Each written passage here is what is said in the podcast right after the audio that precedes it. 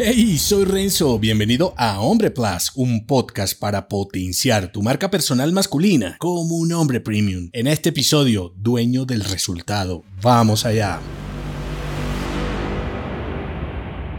Un hombre sin claridad en sus metas, objetivos y propósitos está destinado a ser un espectador de sus resultados. Si quieres ser dueño de tu fortuna en los negocios, debes saber hacia dónde quieres ir y qué es lo que quieres conseguir. Tal vez nos emocione más imaginar y sobre todo idealizar el resultado en lugar de hablar de metas, objetivos y propósitos, ¿verdad? Sin embargo, establecer un mapa estratégico es fundamental para cualquier idea, proyecto y negocio. La clave está en imaginar, soñar, e idealizar todo lo que quieras para luego aterrizarlo a tu realidad y contexto. Para lograr algo ambicioso, siempre empieza por lo más pequeño y ve construyendo el camino hacia la meta final. Imagina que quieres empezar un negocio en línea de suplementos para hombres deportistas. En vez de crear una tienda virtual con todas las funciones existentes, que son casi infinitas, comienzas por crear un sitio web básico y vas agregando funcionalidades con el tiempo, centrándote en pequeñas